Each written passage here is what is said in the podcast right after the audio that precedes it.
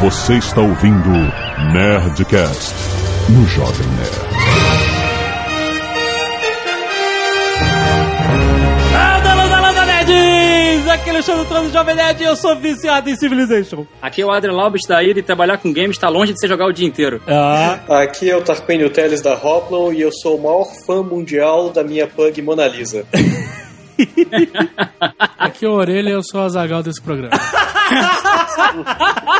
muito bem, mais uma vez a Zagal, nosso personagem orelha, não entende nada do assunto, irá conduzir as pessoas que também não entendem, né? Porque nós vamos falar sobre profissão de desenvolvedor de games, como isso está crescendo no Brasil, né? É impressionante, muitos nerds que estão vendo esse programa são apaixonados por videogame e aqueles que querem trabalhar nessa indústria. Existe uma indústria de games no Brasil real? Não é só joguinho de celular? Vamos conversar com esses dois mega profissionais da área que tem muito, muito a acrescentar nesse papo depois dos e-mails. Canelada.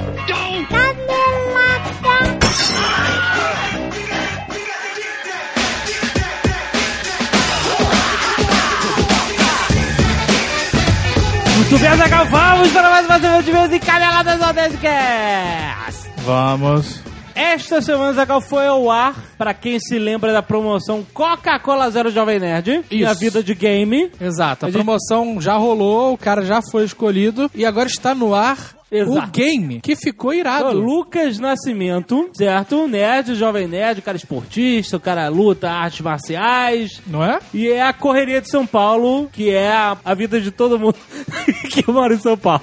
Acabou virando um game beat'em up, que é aquele que você sai espancando todo mundo. Que ele é o nerd karateca, né? Ele é o Nerd Karateka, exato. Vão aí conferir o jogo, eu quero ver quem bate o meu recorde. É, O jogo ficou legal e o making off, né, as etapas do processo de criação do jogo também estão muito maneiros. Os vídeos estão excepcionais, Exatamente, cara. muito maneiro. Quem gosta de desenvolvimento de jogo, assim, acho que é um prato cheio ver esses making-offs, como é que os caras foram escolhendo, trabalhando, planejando tudo e transformando a coisa em algo físico real mesmo, né? Muito legal. maneiro. Desde o concept art até a programação, definir as colisões, a física do jogo, cara, é muito maneiro. Então vai dar uma olhada aí. O site é game.coca-cola0.com.br barra minha vida de game. Tem um link aí no post. Vá conferir. Muito maneiro. Coca-Cola Zero. E agora, Zagal, nós vamos fazer, presta atenção, momento histórico, nossa primeira propaganda de carro, Olha aí, Não é uma coisa, meu amor? é um sonho se realizando. E só pra deixar claro, as pessoas que fazem propaganda de carro não ganham o carro. Eu, inclusive, propus esse tipo de parceria dessa vez. Vamos fazer uma parceria com a Citroën. Citroën, nós vamos falar de você. É o novo Citroën Aircross. As pessoas já estão vendo o Aircross pela rua. Pela rua, pelos aeroportos. Eu vi o Citroën Aircross no aeroporto de Congonhas. Tá lá bonitão e eu fiquei impressionado, cara. Ele tem aquela frente que é mega robusta, né? Aham. Eu gosto de carro forte, assim. Aham. Sabe? Com cara de Batmóvel. Sim. E ele tem uma frente, cara, tough. Ele é um carro homem, você diria. Isso, é, pode que pode tem ser carros que são mulher, não carro de mulher, mas tem carros que são carros de mulheres, tem carros que são homens. Ele tem cara de homem, mas eu acho que pode ser dirigido por mulher. não, claro. não vamos, não vamos estragar o público alvo. Não, ele serve pra todo mundo. E ele tem uns negócios legais, cara, que é tomado, USB, tudo já, já vem direto, sabe? Você não precisa mais ficar comprando adaptador USB pra carregar iPhone ou seu celular ou o que seja. Aham. Já rola. Maneiro. E no banco de trás, não que eu ande no banco de trás, tem bandejinha. Olha só. Estilo avião, cara. Ah, que bonito. O que mais, assim, me chamou a atenção, fora a frente que eu achei irada, realmente, foi o vidro do carro, Aham. que chama para-brisa. Sim. Parece que você tá dirigindo um, um ônibus em termos de visibilidade. Ah, isso é maneiro. Isso é uma coisa que eu gosto em carro. Tem carros que você não tem muita visibilidade na frente, tem outros que abrem bastante. O Aircross, ele, ele é assim. Eu O gosto- Batmóvel, por exemplo, não deve ter muita Não visibilidade. tem, exato. Nenhuma. Esse tem um mega para-brisa, cara. Chama para-brisa panorâmico. Quero comprar um carro com para-brisa panorâmico. E esse para-brisa, ele não é só panorâmico. Ah, Ele é acústico. acústico, o que, significa isso? O para-brisa acústico do Aircross É. é formado por uma lâmina com três camadas, sendo a intermediária anti-ruído. Olha só, leu direitinho. Não é? O para-brisas acústico e revestimento acústico do carro são feitos para diminuir o máximo a entrada de som externo. Ah, então você. Você não tem barulho de motor, você É. não tem barulho de, De rua. O barulho é diminuído. Chega daqueles carros, carroças, né, cara? Então você quer comprar um carro, você quer comprar um carro. Antes de decidir, vai na concessionária, vai fazer um test drive no Citroën Aircross pra ver se você gosta. Que aí, aí você tira a dúvida. Não decida antes de testar o carro, hein? E se comprar, chama a gente pra dar uma volta, a gente faz um carro de palhaço maneiro.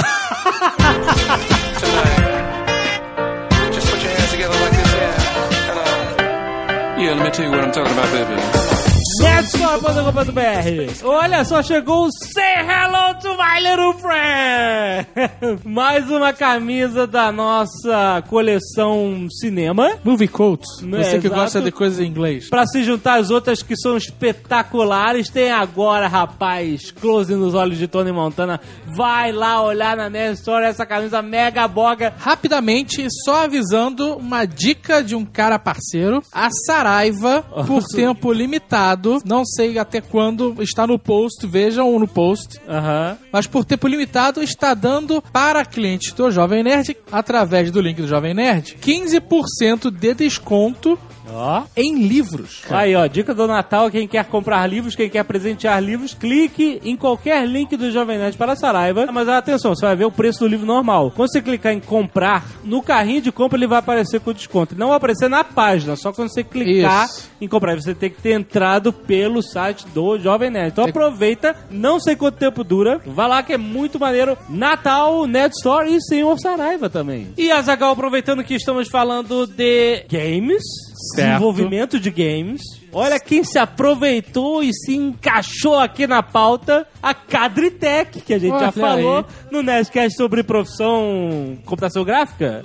Certo. Hoje, profissão desenvolvedor de games também. Pô, você tá fazendo um jogo, você precisa de 3D. A Cadritec, como a gente sabe, é um dos maiores cursos de 3D do Brasil. Quem quiser aprender já sabe, já sabe. Cadritec.com.br, se você tá afim de estudar, cara, vai conhecer o site dos caras, que é muito legal. Eles, inclusive, mandaram um vídeo, um demo reel da Autodesk, mostrando vários games que usam 3ds Max, Maya, pra modelagem, animação 3D. Cara, é muito maneiro. E a Cadritec tem curso desses programas. E aí, o que, que eles fizeram? Já que eles estão no Nerdcast, mais uma vez, querem fazer um sorteio. Olha, a Cadetec nunca vem de mãos Não, abanando. não, eles vêm bonitões.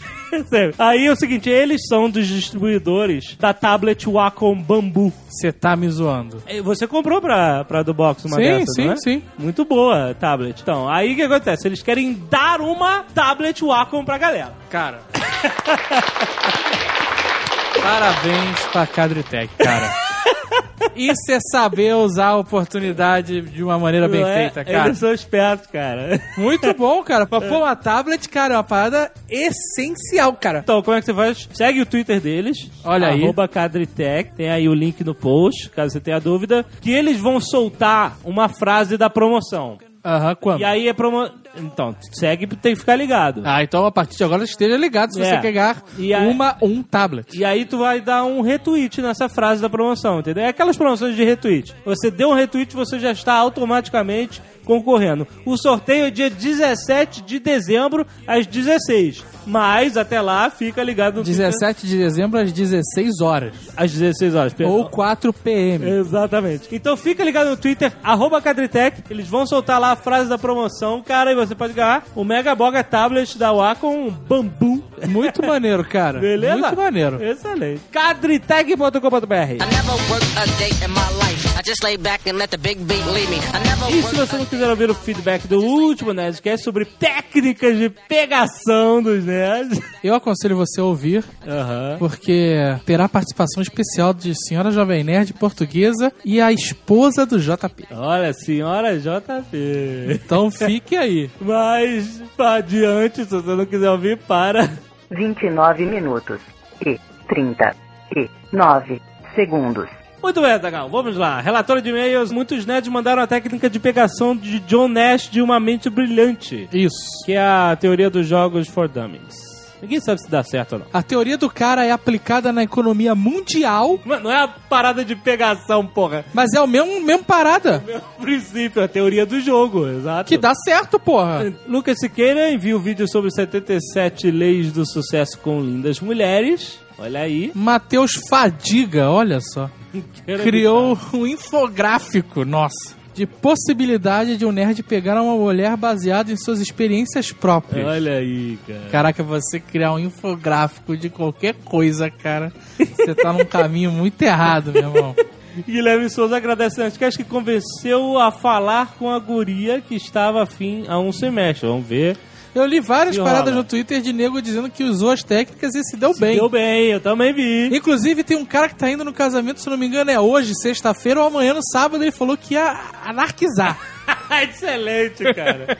Excelente. Muitos ouvintes pedem uma segunda parte deste programa com o Sr. K, o JP e o Tucano. Olha só, quem diria? Eu digo só uma coisa, não quero levantar polêmica, mas o convite foi feito. Olha só! O convite foi feito. Não vou falar mais nada.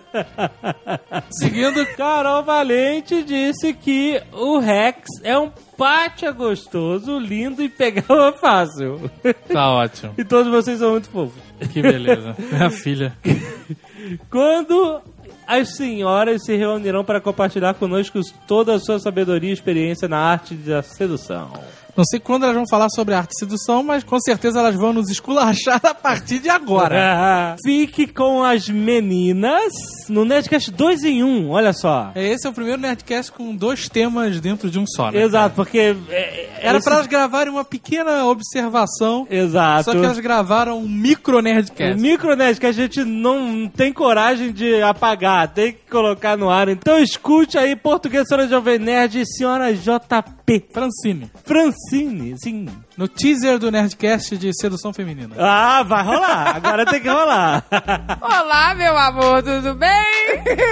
Pois, estamos aqui com a Francine, a esposa do JP. Vocês já viram ela no vídeo da Nerd Tour? É, Loraça poderosa. Menos, menos, pelo amor de Deus. Tava assim, ficou ótima nas filmagens. Eu só sou uma derrota nessas filmagens, Ah, eu tô também, cansada. Puro charme, vocês duas são puro charme. né? Nossa senhora.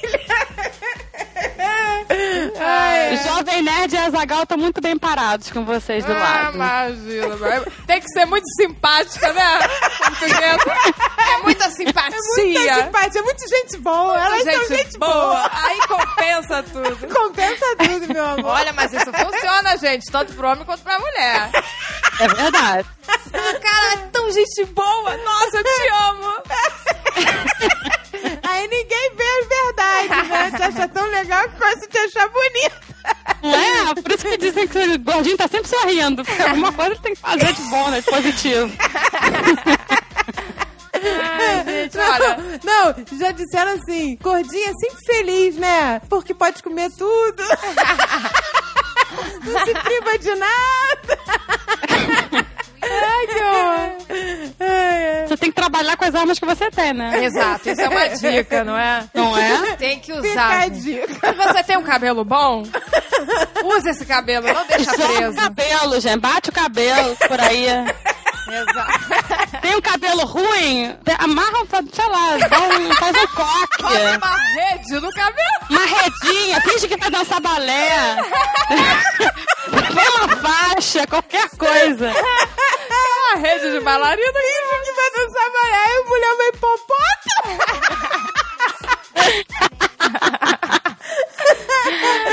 Ah, é, gente, olha a dica. Nunca falem de seus defeitos, realçando, porque aí as pessoas vão, ih, é mesmo, né? Melhor não falar. Ah, eu queria dar uma dica pras mulheres desse Nerdcast aí de pegação. É. Mulheres, não sejam grudentas. Quando você, né, não tem muita intimidade ainda. É, esse que é o problema. Fica aquela mulher grudenta, carente. Isso é chato. Isso é muito Os chato. homens não gostam. E homem também, né? Aquela pessoa... Aquele homem que fala que tá apaixonado por você e não te deu nenhum beijo. Pois é, o que, que é isso? Eu te amo em dois dias. Como assim? É, em dois dias não, em dois minutos. É. Ainda não mais pode. o Azagal falou que me amava em uma semana, aí valeu. Tipo, conheceu na night.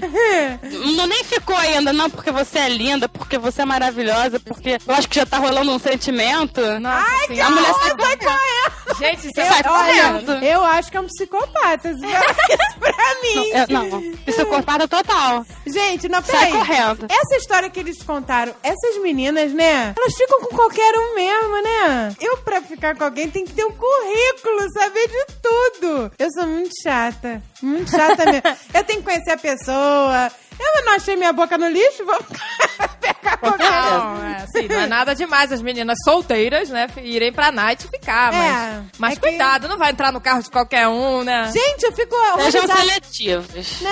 Elas entram no carro de qualquer Pois um, é. vai pra casa de qualquer um, bebe bebida de qualquer um. Pelo amor de Deus!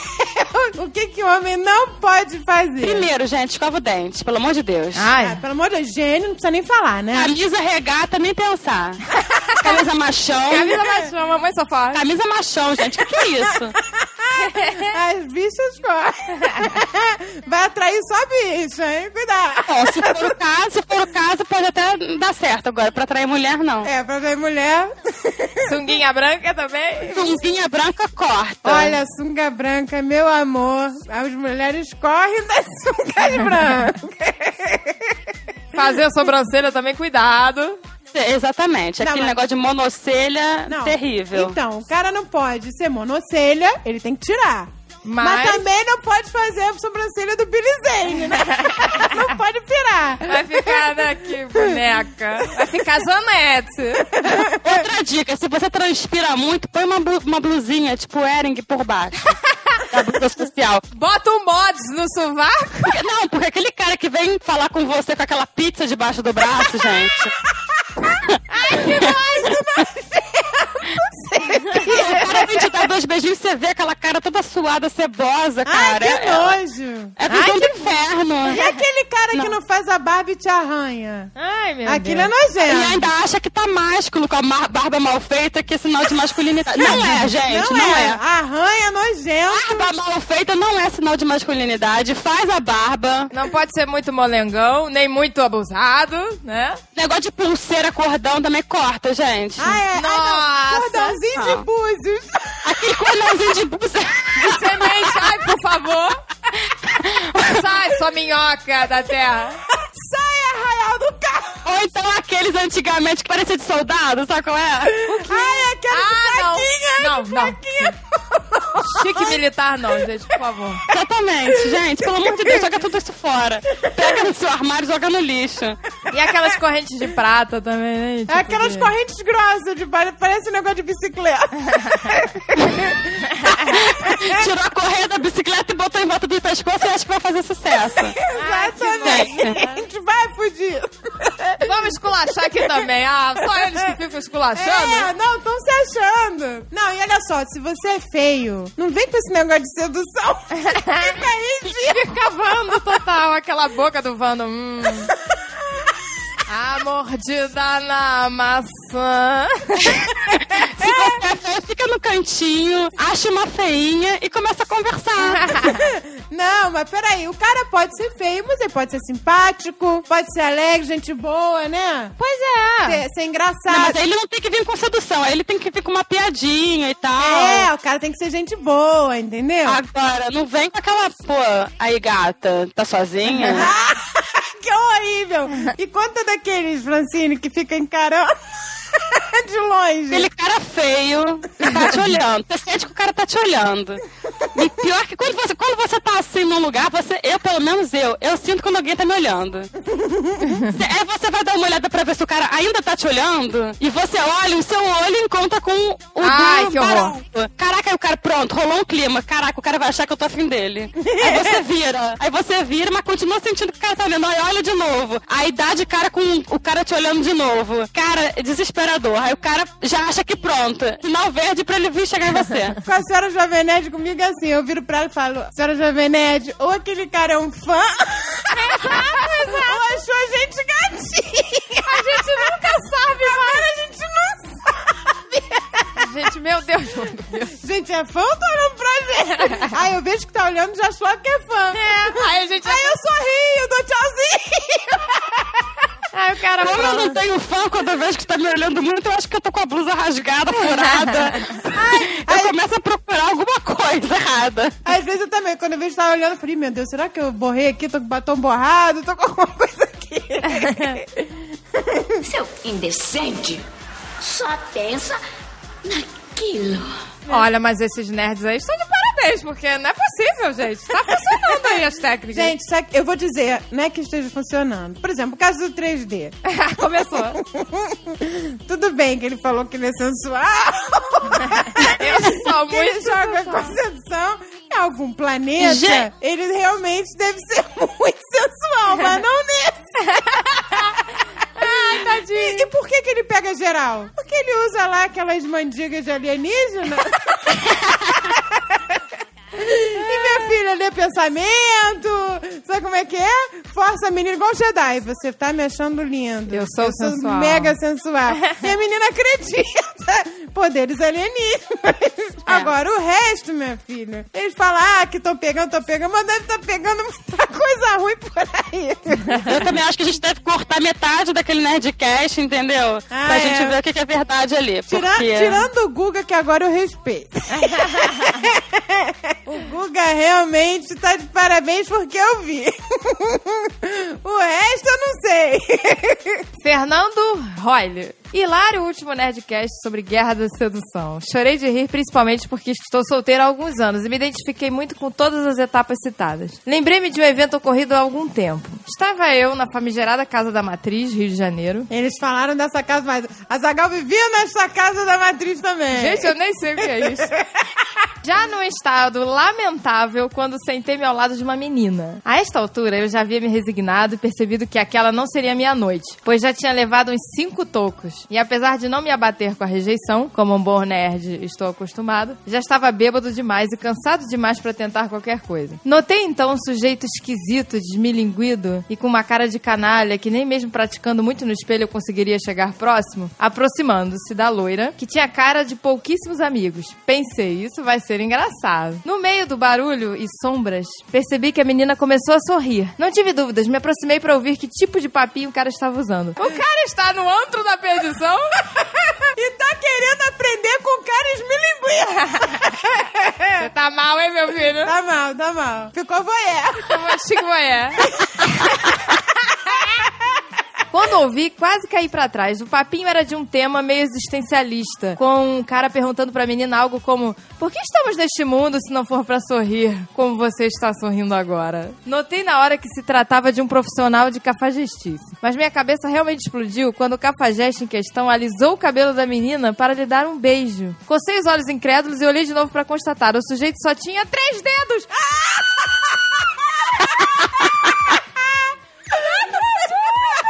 O que, que é? Mesmo! Ele é. Quem? Tu viu que o papinho é sempre negócio de é fora da Terra, né? Esse planeta aqui é pra isso. Só fazendo experiência com os humanos. Agora, faltou muita história na, naquele Nerdcast, hein? Ah, ela Porque Zagal ficou tem- calada. não. cadê? Eu fiquei chocada que eles não falaram, que eles não investiram mais no amor pela internet, pelo, pelo site de relacionamento. Mas o Azagal foi o rei do namoro pela internet, blind date. Nossa, ele não contou nada. Azagal omitiu a pompoarista, omitiu tudo. Que inferno, meu Deus do céu! Um monte de nerd que vivia jogando RPG, viciado em série, não sei o que, e vem me dizer que vivia na balada. Mentira, gente. Mentira! Mentira. O Dave era o rei de pegar na internet. Ficava no Mirk. Nossa, lembra? BBS, sei lá, aquelas paradas. E o Jovem Nerd conta sempre a mesma história, coitada da... Da, da, Da Bom Dia da Peixe? menina... Da menina de Arraia do Cabo. A menina, a menina de Arraial do Cabo marcou a vida dele. Ah, só teve essa e a Jovem Nerd. Senhora Jovem Nerd, eu acho que você devia tomar cuidado com a menina de Arraial do Cabo. E quando eu comecei a ficar com, a- com o Jovem Nerd, tinha um coraçãozinho no computador dele com o nome dela escrito. Não. Mas que porra é essa, cara? Ele tem as cartinhas dela até hoje guardadas. Tem, não, mas eu, eu, eu, eu não, fiz, eu não Ah, deixei de jogar fora. gaguejamento. Não fez uma peraí. limpa nas cartinhas? Quem não guarda as cartinhas? Eu também guardei. dos namoradinhos. Ah, gente, a menina tem cara de rato. Não é ameaça pra mim. Não é uma ameaça pra mim. Se fosse uma gostosona. Menina de Arraial do Cabo. Você tá escutando a gente? Você perdeu um partidão, minha filha. Se ferrou. Você perdeu, você podia estar famosa agora, nesse momento da sua vida. Podia ser mi- Senhora Arraial do Carro.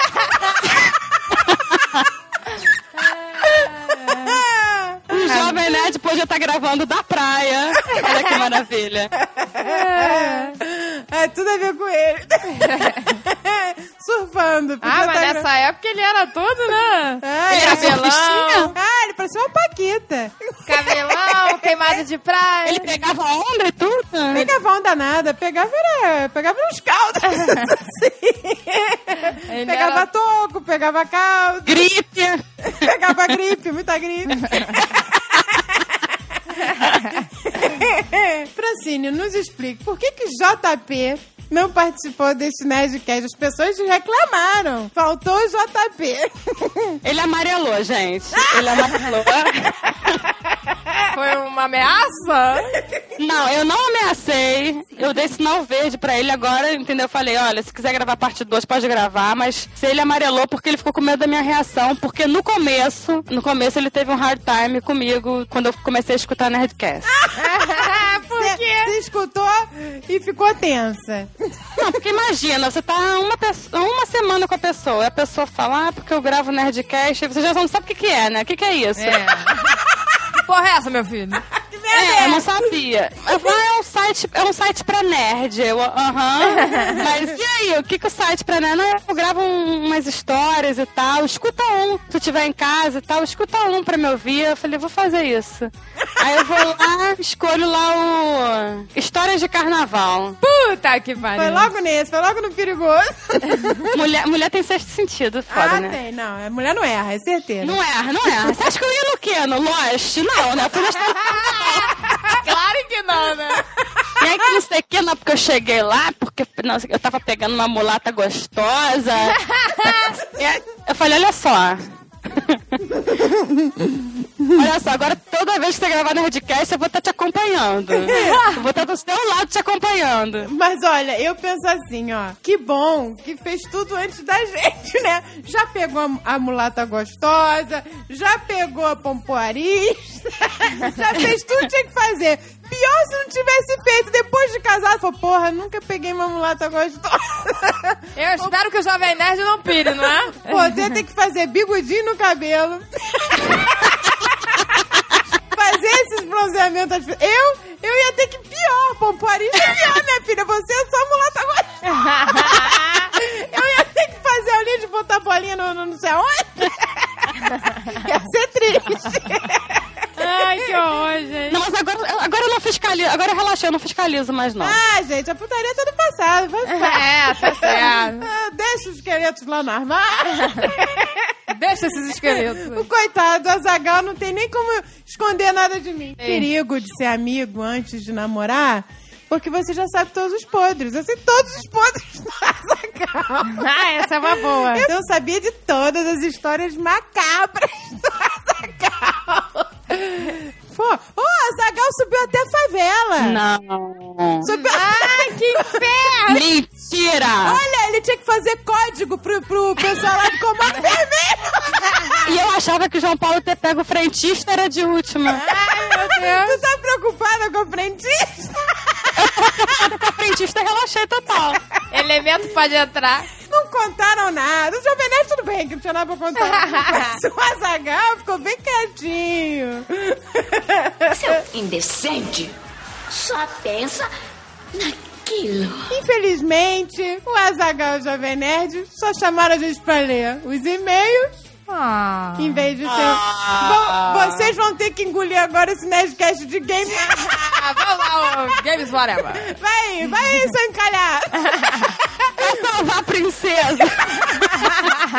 Vai aprender como é que sou uma princesa. Só assim tu pega alguém. Chega perto de Vai uma salvar a princesa. Vai passar seu creme aquinase na cara? Tchau, meu amor! Tchau, Tchau! Gente. Boa sorte! Boa sorte, pudim! Sentado e calado.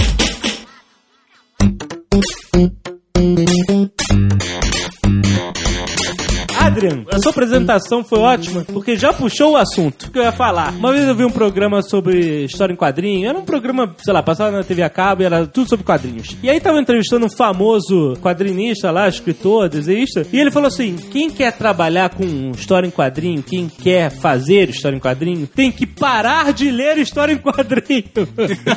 e isso ficou na minha cabeça, porque na época eu queria trabalhar com história em quadrinho, né? Eu, Caraca, mas como é que eu vou parar? Eu gosto tanto de história em quadrinho. O cara tem que parar com essa vida de jogar videogame, ficar estirado no sofá pra fazer videogame. Vou te falar que tem muito tempo que eu não jogo por diversão, cara. Sério mesmo. Porque é muito difícil, cara. Porque a gente passa muito tempo tratando da coisa como se fosse um negócio mesmo, entendeu? Você tá desenvolvendo um produto, no final das contas. Quando você tá fazendo um game, né? Então o pessoal às vezes acha, não, vou trabalhar com desenvolvimento de games e tal, ou vou jogar o dia inteiro pra pegar inspiração. É que nem a galera que, que vai fazer turismo porque gosta de viajar. De viajar, né? Porra, meu irmão, calma que tu vai viajar, mas não, não é na sua profissão, cara. Exatamente, cara. Então, assim, isso é uma, é uma ilusão que, a que o pessoal tem. Mas, assim, é normal, né? O pessoal pensa, pô, se eu, eu jogo o jogo que as pessoas fazem, então quem faz joga muito mais do que eu, né? Exato. Cara, você conhece aquele ditado de nunca transforme o seu hobby num negócio porque você perde o seu hobby? 100%, Olha aí.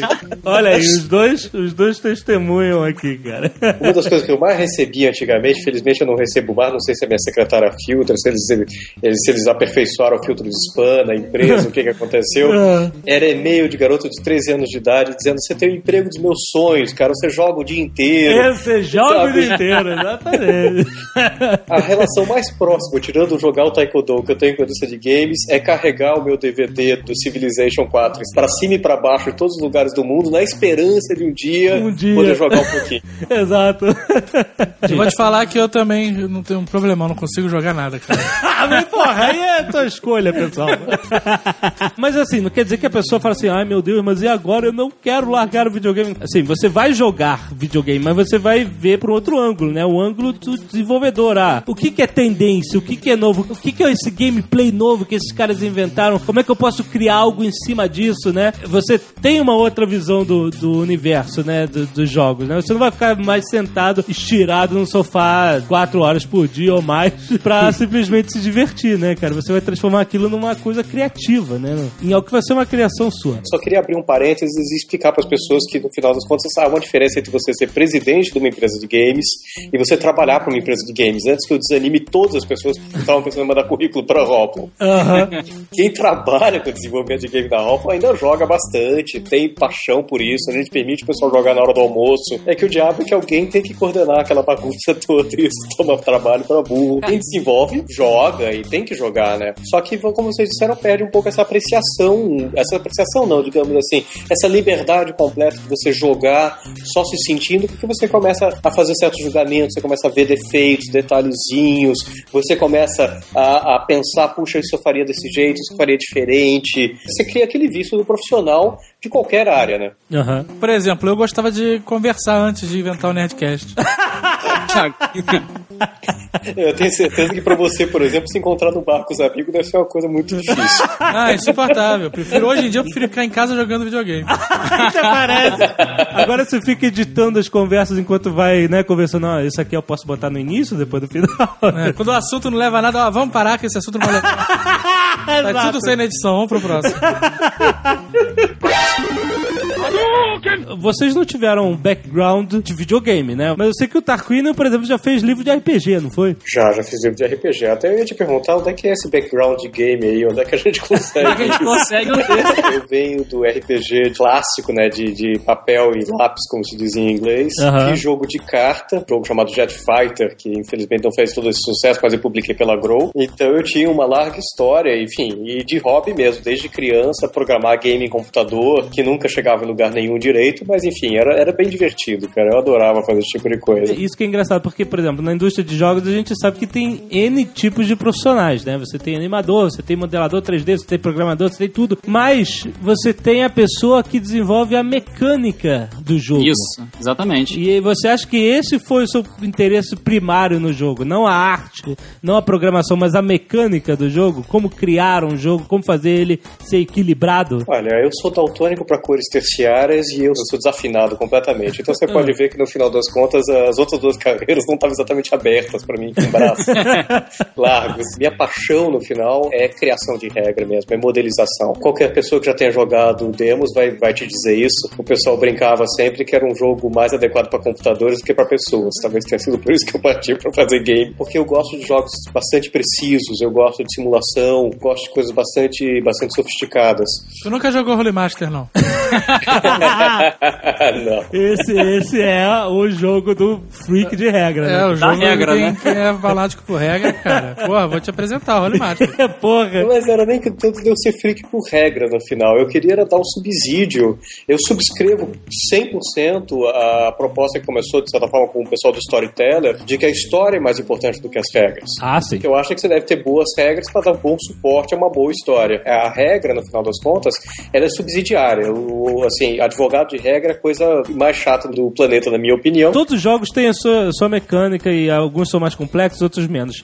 Mas existem as mecânicas que são mais abrangentes. Isso eu sou leigo, por favor, me corrijam. Por exemplo, uma mecânica abrangentíssima que eu conheço pra definir jogabilidade, isso se aplica desde jogo de tiro a jogo de estratégia, é a mecânica do pedra, papel e tesoura. Ou seja, você pode munir o jogador de um poder ou uma arma, ou que seja, que vai funcionar bem contra a outra, mas existe uma outra que vai te detonar, entendeu? Então, a, a mecânica toda é construída, por exemplo, todos os jogos de online de tiro e, e Battlefield, Modern Warfare, essas coisas. Modern Warfare nem sei tanto, mas o Battlefield eu sei que era muito construído em cima da mecânica de pedra, e tesoura, né? Essa arma vai, vai, você vai detonar aquele cara que tá daquela outra classe, e aquela outra classe vai detonar você, e aquela terceira vai detonar ele, entendeu? Existem essas regras abrangentes, é aplicável a todo tipo de jogo, ou você, quando vai criar um jogo, você começa do zero. Ah, não, não vou pegar nenhuma mecânica pré-existente, eu vou começar assim, do zero, do papel em branco. Na verdade, isso que você falou é uma especialização de uma coisa chamada balanceamento, que todo jogo tem que ter. Boa parte do jogo, do trabalho do jogo, é você fazer ele pra você balancear pra ele ficar justo. Sim. Você sempre vai criar uma, sem querer, uma classe que é mais forte do que a outra, um inimigo que é muito forte que você não consegue vencer e tal. Então, boa parte do processo é você jogar muito pra você conseguir balancear ah, o seu jogo, seus personagens, enfim, as suas regras e tal, entendeu? Então, o balanceamento é um dos conceitos básicos do game design. Na verdade, tudo isso que a gente tá falando aqui, essa parte de regras e tal, é o que a gente chama de game design, né? Não tem nada a ver com o design gráfico. É o game Sim. design que é você fazer o design das regras e tal, só pra dar nome aos bois no negócio. Essa questão da regra é,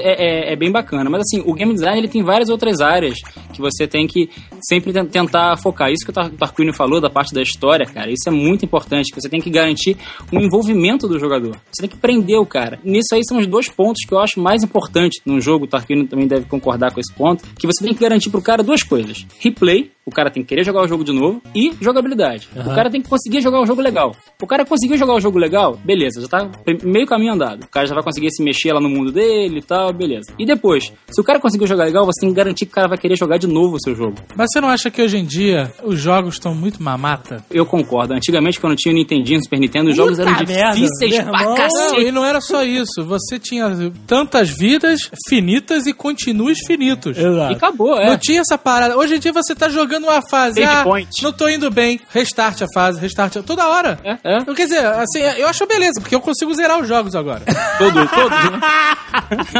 Isso era um problema dos jogos antigos. É, mas eu, acho, não- mas eu acho meio frustrante o jogo, assim, não ter limitações. Você, se você se esmerar um pouquinho, você chega lá. É, eu vou dar um exemplo, o Azagal tem um, eu tenho um exemplo clássico disso. Por exemplo, Prince of Persia. Se você pegar o Prince of Persia o primeiro lá, o side-scroller, nem era scroller, né? Ele mudava a tela, mas andava de lado. Eu joguei tela verde, tela de fósforo verde aquilo. Era difícil pra cacete. E aí o Prince of Persia foi renovado, tarará, aquele negócio Sands of Time. Eu até achei interessante o Sands of Time, que você, quando morria, você ativava lá a daga e você podia voltar no tempo e desmorrer, né? E refazer o, o, o passo. Mas aí até aí interessante. Ah, beleza. Você tá evitando a morte, mas você tem um, um número de cargas da, É. da adaga, né? Isso, então, beleza, né? Você tá até dando uma chance, mas você tem, tem ainda dificuldade.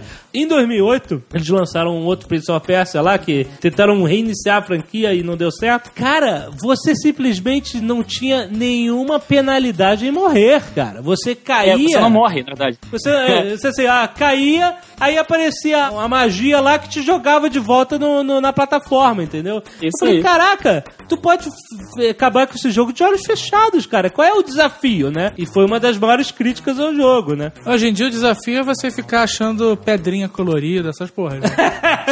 Arma É, especial, exato. passagem secreta. O- o- os badges, os achievements, os troféus, eles, eles passaram a ser um, um novo Questão de desafio. tempo, né? Eu acho que hoje o desafio é você ter vontade de terminar o jogo, né?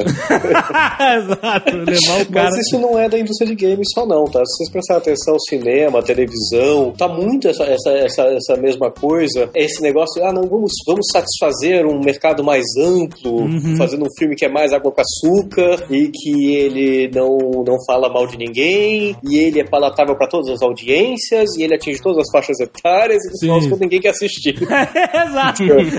Exatamente. É essa história de você querer zerar o risco do, de um projeto de entretenimento. É, só que é o que eu sempre digo: o- a indústria de entretenimento é uma indústria inerentemente de risco, porque as pessoas buscam novidades, as pessoas querem se, querem se, se, se divertir, se divertir, etc. Mas eles querem passar por sensações novas, eles querem ter experiências novas. Aham. Obriga a nossa indústria a estar inovando o tempo todo. E a indústria de games é mais difícil ainda porque a gente inova em tecnologia e em experiência e em diversão. Sim, sim. É a única coisa que eu conheço que é de risco zero na indústria de entretenimento é você refazer o sucesso do ano passado exatamente igual ao que você fez no ano passado. Essa é a garantia de fracasso. O resto tudo é risco. Você tem que fazer alguma coisa nova, você tem que propor alguma coisa nova para você cativar, para você trazer atenção, para você oferecer para as pessoas uma nova experiência. As pessoas estão buscando isso. Os projetos ficaram muito caros, é, as empresas não querem mais se arriscar, entendeu? Quem quer perder 30 milhões de dólares no final das contas? Ninguém. Exato. E aí isso acaba destruindo a, a satisfação do, do cara em jogar, de ser desafiado, de se sentir superando. Porque a hora que o jogador tem certeza de que ele consegue dominar aquele jogo, ele perde, perde interesse imediatamente naquele jogo ele não termina. O que ele quer saber é do desafio, ele quer saber da novidade, ele quer saber de uma experiência nova, de uma maneira diferente de fazer as coisas. Ele não quer saber de mesmice. Mesmice, cara, basta a vida. Só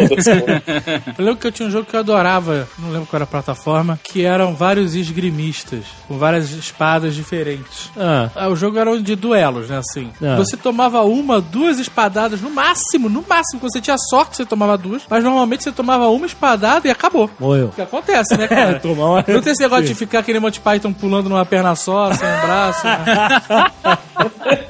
Eu É verdade. achava legal esse jogo por, por essa, essa tensão. Jogava eu, meus e no- e nossos amigos, e era irado essa tensão de um golpe ou dois ali errado, já era, sabe? Isso é maneiro, É, cara. eu, eu lembro que o último jogo que eu joguei assim, com essa tensão, foi um jogo chamado Operation Flashpoint no PC. Eles até fizeram uma versão moderna aí, mais, recente, Operation Flashpoint, Dragon Rising, mas não, não foi, morreu. Sabe quando você tenta fazer uma continuação anos depois, igualzinha, e a pessoa já perde o interesse? Só valeu a pena quando era novo? Então, era um jogo primeira pessoa, mas era guerra realística total. Você tinha que deitar no chão, atirar nos caras a 500 metros de, de distância, você só via uns pixelzinhos, sabe?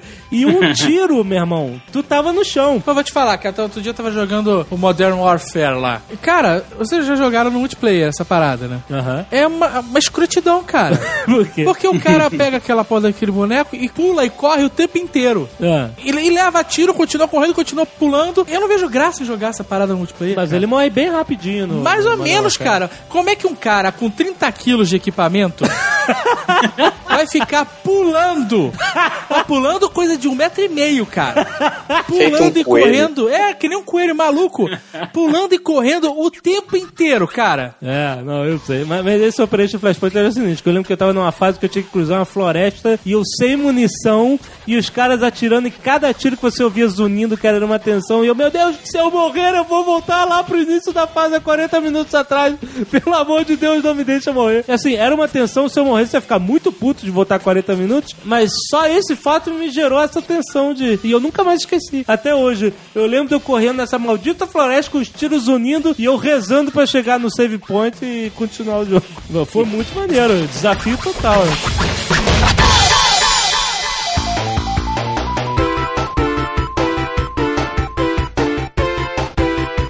Uma coisa que eu reparo da indústria de games é que ela se reinventa de tempos em tempos e aí ela monta em cima dessa reinvenção. Vou, vou dar um exemplo. Eu não sei nem como é que a gente chama isso, se é o gameplay, se é o estilo do jogo, mas, por exemplo, eu quero dizer, eu, eu quero colocar em pauta o RTS, Real Time Strategy. Eu lembro que não foi o primeiro jogo de RTS, mas foi o jogo que difundiu mundialmente, foi Dune 2, que foi um jogo baseado no, no, no, no- no livro do Frank Herbert, no filme, né? Duna. Um clássico. Um, um mega clássico. Eu jogava pra cacete, porque era uma coisa completamente nova. Era aquele. Era estratégia em tempo real, né? Porque a gente tá acostumado até a ver estratégia em turnos, e os jogos de adventure e tal. Mas nesse tipo de jogo, o tempo não para, não tem turno, você tem que construir na sua base, construir nos seus exércitos, construir aquela estrutura pra poder construir esse veículo, pra poder detonar a base do inimigo, enquanto a inteligência artificial do inimigo tá lá construindo pra te detonar também. E- As inteligências artificiais, As né? inteligências, Que é uma das desonestidades básicas desse jogo. Exatamente.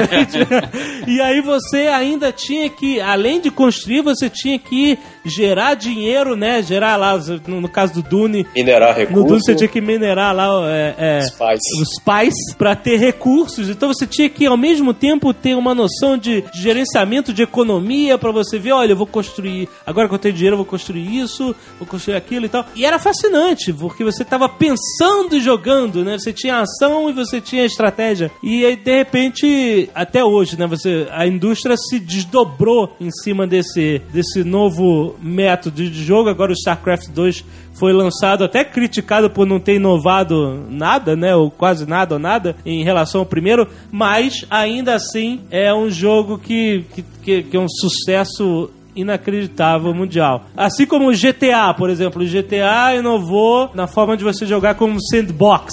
Não foi? Então o GTA 3 foi um GTA 3, é. foi um grande pulo, né? Que, que gerou mil filhos e até hoje estão gerando. O Wolfenstein 3D, o primeiro jogo de primeira pessoa, também criou um estilo que até engoliu a indústria de games, o, o jogo de primeira pessoa, né, cara? Passou a ser de longe o mais popular é, de todos. Então, como é, que, como é que vocês veem esse, esses saltos que a indústria de games faz de querer se reinventar e depois estacionar naquele, naquela fórmula durante muitos anos até alguém inventar uma fórmula nova? Isso, isso é coisa de, de um gênio que aparece aqui ou ali, ou simplesmente é, é sorte do mercado absorver aquela ideia e gerar filhos, etc. Cara, eu acho que, em parte, é um pouco de cada coisa que você falou, assim. Tem a questão do gênio também, mas tem a questão da situação. Por exemplo, uma das coisas mais legais que você pode ver é quando começa a misturar um gênero no outro. Por exemplo, como você falou, foi criado a estratégia, aí foi criado depois o FPS, ou antes, enfim. Aí foi criado. Aí, de repente, começou a ter vários jogos iguais. A pessoa começa, começa a pensar, pô, e se eu botar esse elemento aqui, se eu botar Aham. esse elemento aqui?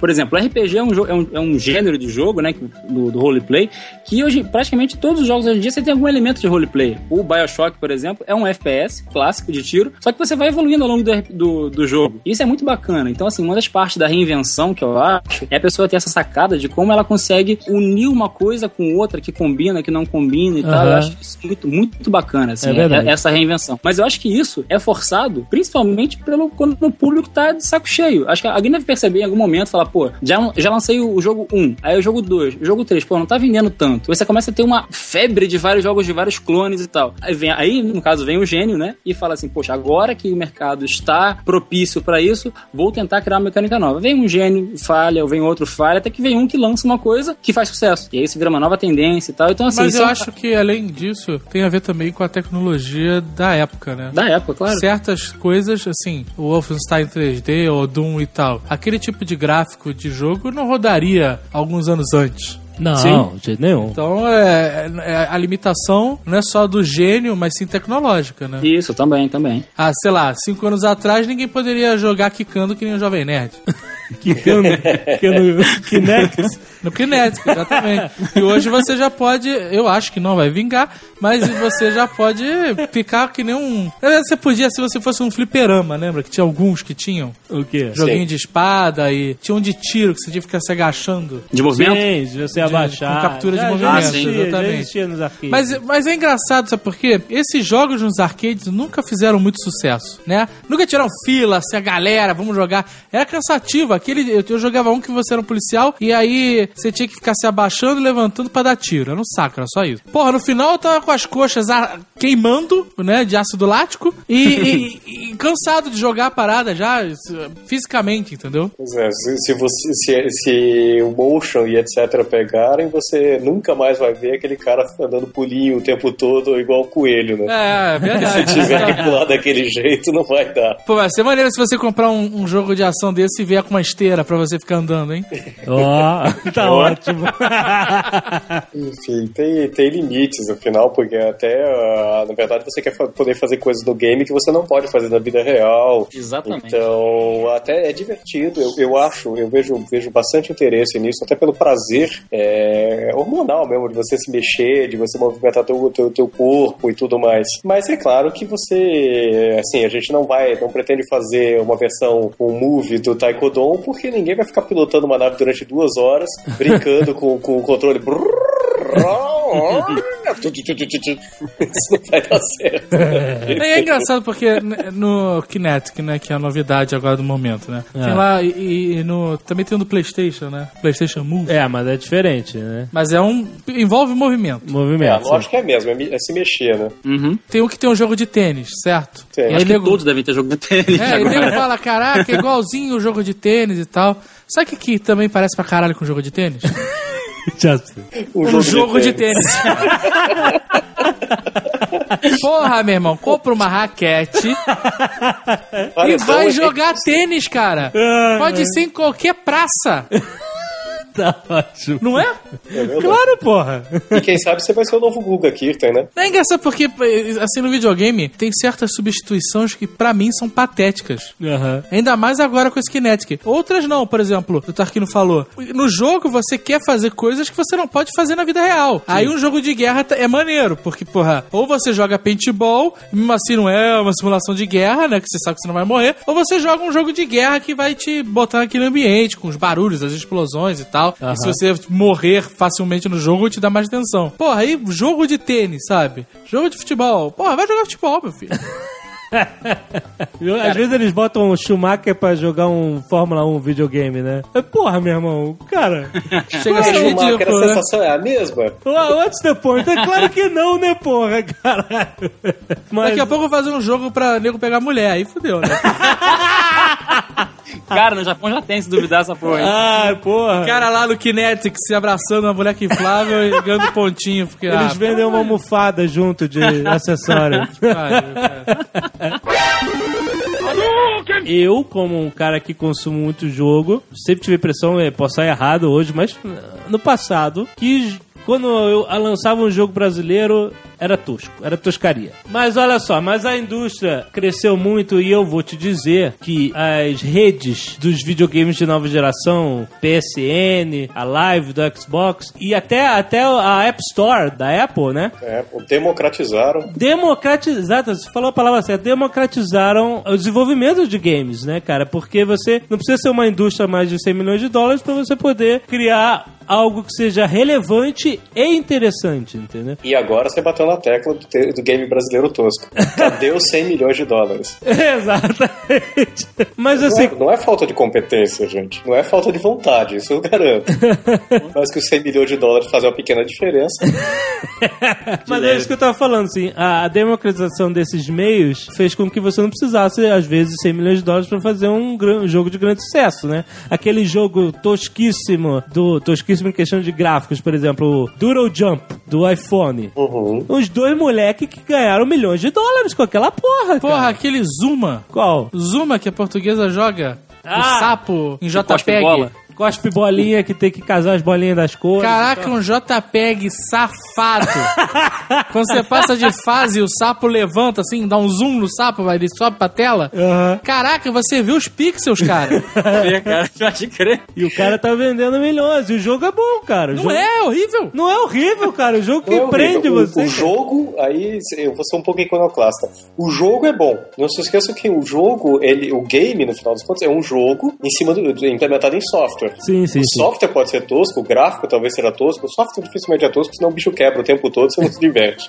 o gráfico pode ser tosco, mas o jogo é divertido. É, exatamente. É aquela queria- velha história, Doom 4. Doom 4 é uma excelente demonstração de tecnologia, mas é um joguinho vagabundo. É, eu concordo. Achei uma bosta também. Isso ninguém tinha me avisado, pode falar bosta e cacete então. Porra, até caralho. Jovem Nerd adora, inclusive. Pode falar o que você quiser, cara. Tá bom, mas só lembre que não fui eu que falei mal do Jovem Nerd. O Jovem Nerd vive com o cara na boca. ah, que.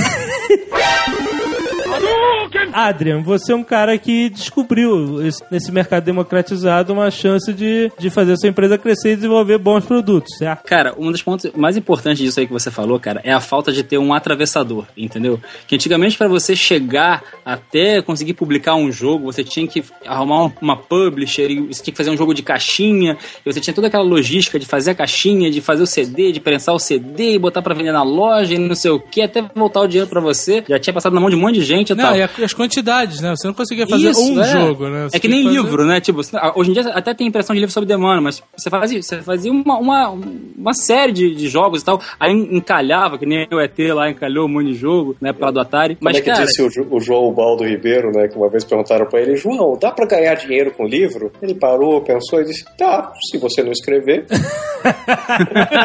boa. É Abre uma boa. livraria, né? Mas então, cara, pra empresa pequena, principalmente, isso é muito interessante, porque você consegue fazer, às vezes, um jogo, com- como o Tarquini falou bem, você tem um- uma ideia bom, um conceito bom, né? E você faz um jogo que é divertido, uma um jogo que é, que é inovador, você coloca num desses canais de venda, a, a App Store é um ótimo exemplo disso, que é, é bem fácil de você conseguir a- a passar pela burocracia dela. Assim, tem uma burocracia, claro, mas assim, é bem mais fácil do que o resto, né? Você não Aham. precisa ser um estúdio, você pode ser uma pessoa física, e você o que, consegue fazer. O que, que você precisa, por exemplo, para virar um desenvolvedor é, da App Store, para fazer um aplicativo ou jogo para iPhone, por exemplo? Você envia uma documentação pra eles lá, via fax, no- aqui Não, no Brasil. Você tem que ser empresa, tem que ser pessoa jurídica, essas coisas ou não? Pode ser qualquer desenvolvedor na- em casa. Pode ser desenvolvedor em casa. Pode ser desenvolvedor Não casa. precisa Você- ser pessoa jurídica. Não, não, você manda lá os seus dados e tal. Eu mandei como pessoa jurídica, porque assim, é, pra mim era melhor e tal. Mas você manda lá por fax os seus dados lá, o- no caso, a cópia de documentos e tudo mais. Eles processam em coisa assim de uma semana. É incrível a velocidade disso. Aham. Mas aqui Entendeu? no Brasil, tem representante aqui no Brasil. Não, não tem. Esse que é o mais incrível. Tipo, quando você vai cadastrar e você fala qual é o seu país, lá na, na formulário de cadastro deles, ah, ele dá uma mensagem assim: ah, no seu país não tem nenhuma loja online da, pra você fazer pagamento da, da sua conta, da- do desenvolvedor da Apple, então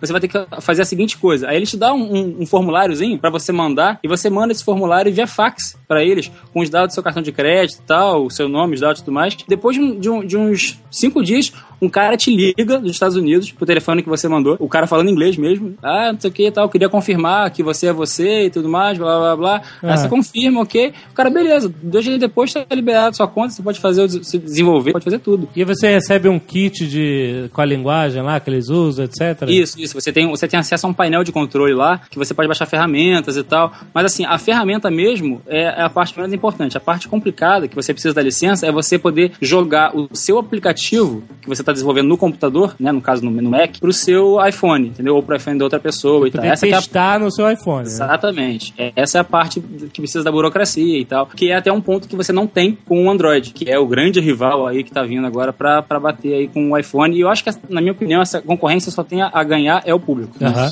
Com certeza.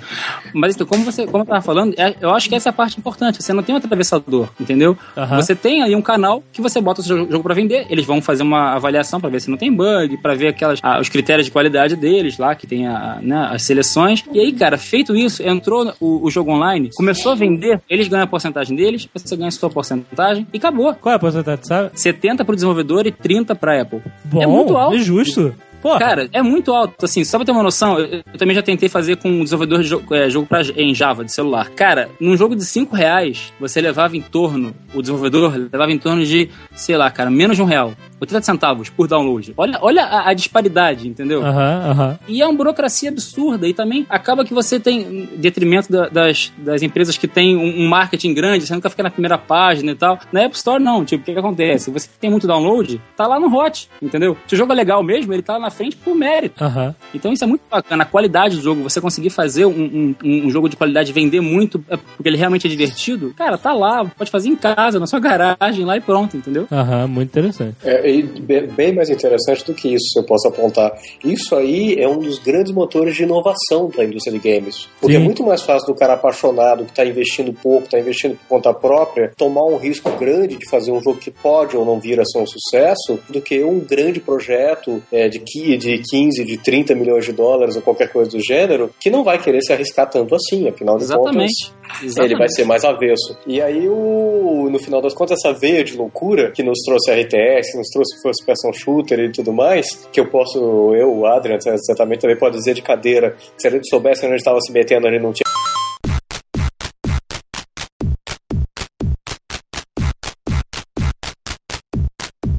Tinha começado. Sabe, a inovação vem disso, de você não saber exatamente no que, que aquilo vai dar, mas você está disposto a tentar de qualquer maneira. Com certeza. Mas assim, eh, plataformas de jogo como a do, do iPhone e tal, elas eh, facilitam a vida do desenvolvedor, né? Porque, assim, me parece ser uma plataforma mais simples de, se- trabalhar. Mas no caso, por exemplo, que você tem Xbox, PS3, A indústria do PC. essas três plataformas diferentes, isso facilita ou complica a vida de quem trabalha fazendo jogo, fazendo game? Cara, tem um ponto aí que é bem importante, que é a questão da engine do jogo, que é o que você. Ninguém reinventa as coisas, a tecnologia do zero. Você sempre começa de um ponto que alguém já chegou, né? Você reinventar do zero é burrice. Então tem uma série de engines aí que são os motores do jogo. Falando de maneira leiga, o que você usa é um pacote de coisas já prontas que você usa pra agregar no seu jogo e você fazer o seu, jogo a partir daquilo. E já tem uma série de engines hoje em dia. Um, um exemplo importante é a engine Unity, que você faz um jogo, um, você programa o seu jogo uma vez e você consegue fazer o, o release dele para PC, Xbox, para PS3, entendeu? Com um jogo só, Aham. uma programação só. Isso é muito bacana, essa, essa multiplataforma, entendeu? Você faz o jogo uma vez só e a própria engine já cuida de fazer esse release pra você. Eu já, tô, tenho experiência com desenvolvimento para Xbox 360, na verdade não com o kit de desenvolvimento final, mas com o XNA, que é uma linguagem da, da Microsoft, é um framework da Microsoft. E, cara, é muito bacana. Você desenvolve no seu computador lá, tá programando, você tem o seu Xbox lá com a conta de desenvolvedor, tranquilo, desenvolveu, programou, rodou no PC. Tranquilo. Você vai lá, faz uma, muda uma opçãozinha lá. Agora, fazer o release para o Xbox. Ligou o seu Xbox na rede, deployou, tá rodando no Xbox. Aí, ma- mas aí você ainda tem que ficar caçando um bug ou outro que pode surgir, Ah, né? exatamente, é. Assim, óbvio que tem um bugzinho às vezes que surge só na- memória do Xbox, a memória é, é- é menor e tem aquelas peculiaridades que videogame é uma coisa só, computador, cada computador é diferente, né? Tem peculiaridade. Agora, antigamente, cara, você fazer um jogo, um jogo multiplataforma, você tinha que fazer um jogo pra cada videogame, Aham. entendeu? Hoje em dia já tem uma série de tecnologias que facilitam muito isso. Hoje em dia é moleza. Não, moleza não. Eu diria que não é impossível. Cara, é, faz- fazer videogame é tão fácil, pra vocês terem ideia, É. quanto fazer um podcast ou um blog de sucesso. Olha aí, boa!